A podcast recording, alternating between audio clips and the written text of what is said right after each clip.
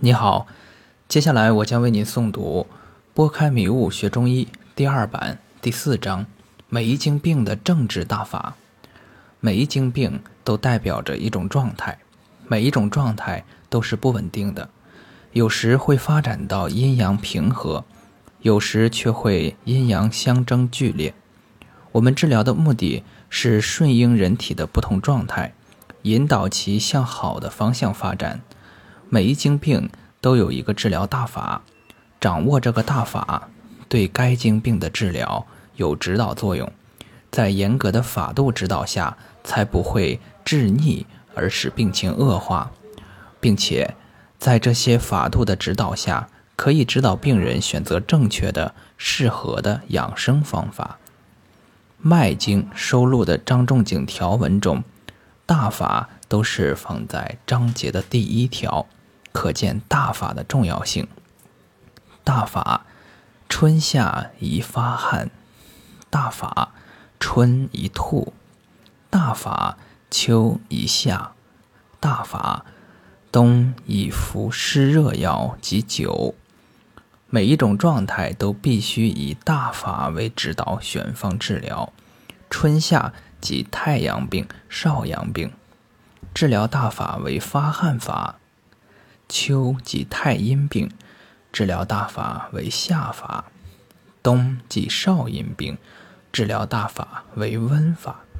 关于春一吐，似乎不合常理，笔者考虑可能是眼文。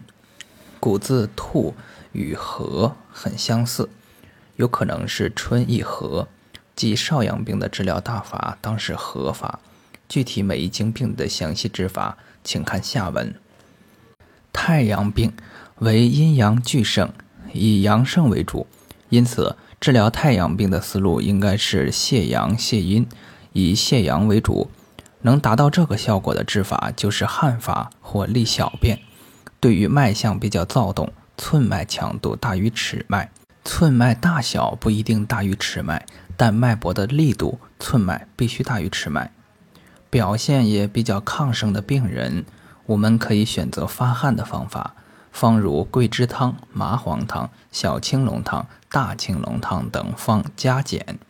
对于脉象比较迟缓、寸脉与尺脉力度差不多、表现也比较沉静的病人，我们可以选择利小便的方法，选方如桂苓竹甘汤、茯苓甘草汤、五苓散、真武汤等。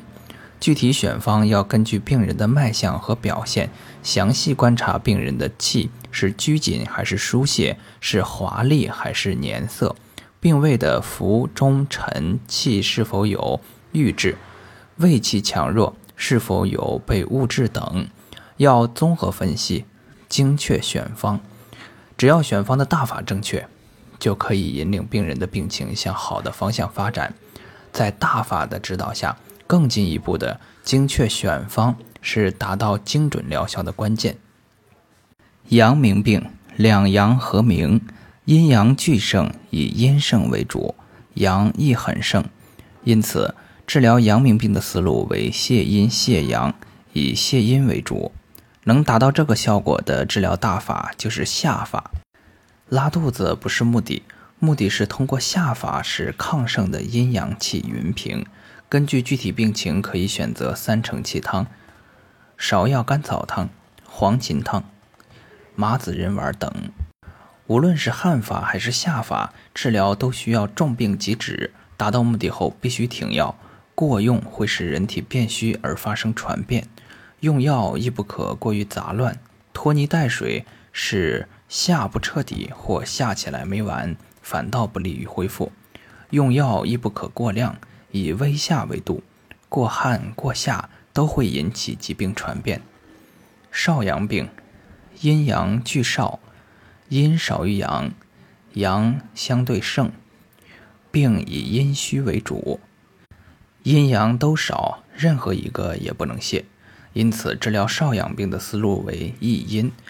益与补不同，补的原意为衣服上打补丁。收住气，使气不外散，则为补；益的原意为水满之后外溢，让气慢慢多起来，向外满溢，是为溢。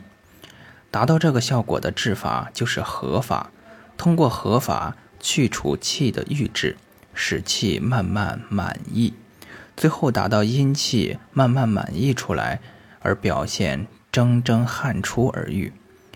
也可以说，少阳病的大法为不汗而汗，代表方剂便是小柴胡汤、柴胡桂枝汤、大柴胡汤。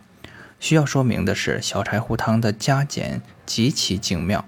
必须仔细体会每种加减法所反映的细节差异。从文献上看，大柴胡汤没有大黄，因为有了大黄，则成了地地道道的下法。大柴胡汤只是下气，使郁滞的气快速疏通，而非下实。太阴病，阴阳俱盛，以阴盛为主。太阴病与阳明病相似，只是太阴病。阳已不是很盛，内里已开始变虚。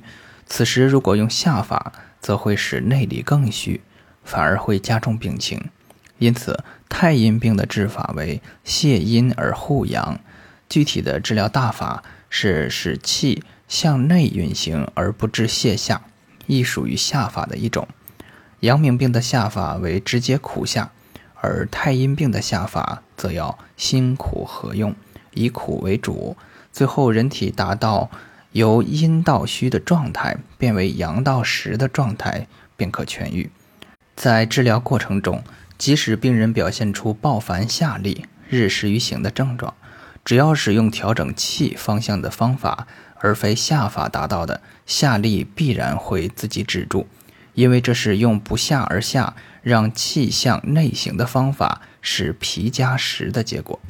根据脉象、虚实等细节选方，代表方剂为桂枝加芍药汤、小建中汤等。少阴病，阴阳俱虚，阴多于阳，以阳虚为主。此时的治疗目的是使阴阳气尽快长起来。此时人体气已经很少，手足易寒，如果用收敛的办法，已无气可收。因此，治疗的方法为温法，通过温法。使气快速运转起来，达到阳生阴长的目的。温法以徐徐温中为要，一定要注意，不可过温，使脉爆出而亡阳；亦不可过温，使出汗。即使有表症，也只可微出汗。表解后，继续温里。汗法是少阴病的大逆之法，因为少阴病气本就少，用汗法很容易亡阴。伤阳，使病情极度恶化而危及生命，切不可强则少阴汗。我在临床经常看到医生对少阴病人处于大剂量的麻黄附子细辛汤，久服的后果很容易使病人急虚，一定要谨慎用之。根据具体情况，少阴病常用方为四逆汤、真武汤、附子汤、白通汤等。如果病人处于少阴，非常烦躁。气大量外出，少阴本虚，而气又大量外出，必须以收住外散之气为第一，然后方可用温法。这种情况下，脉象往往是少阴脉同时脉燥时不安，此时必须急下，且需用峻药，只下一次，待气静后再观其脉症治疗。下肢用大承气汤，温里用四逆汤。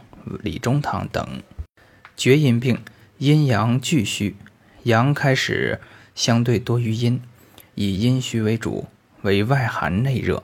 因为气血很少，所以内热不可以再有损伤。治疗的目的是使这点内热散开，去温养外寒。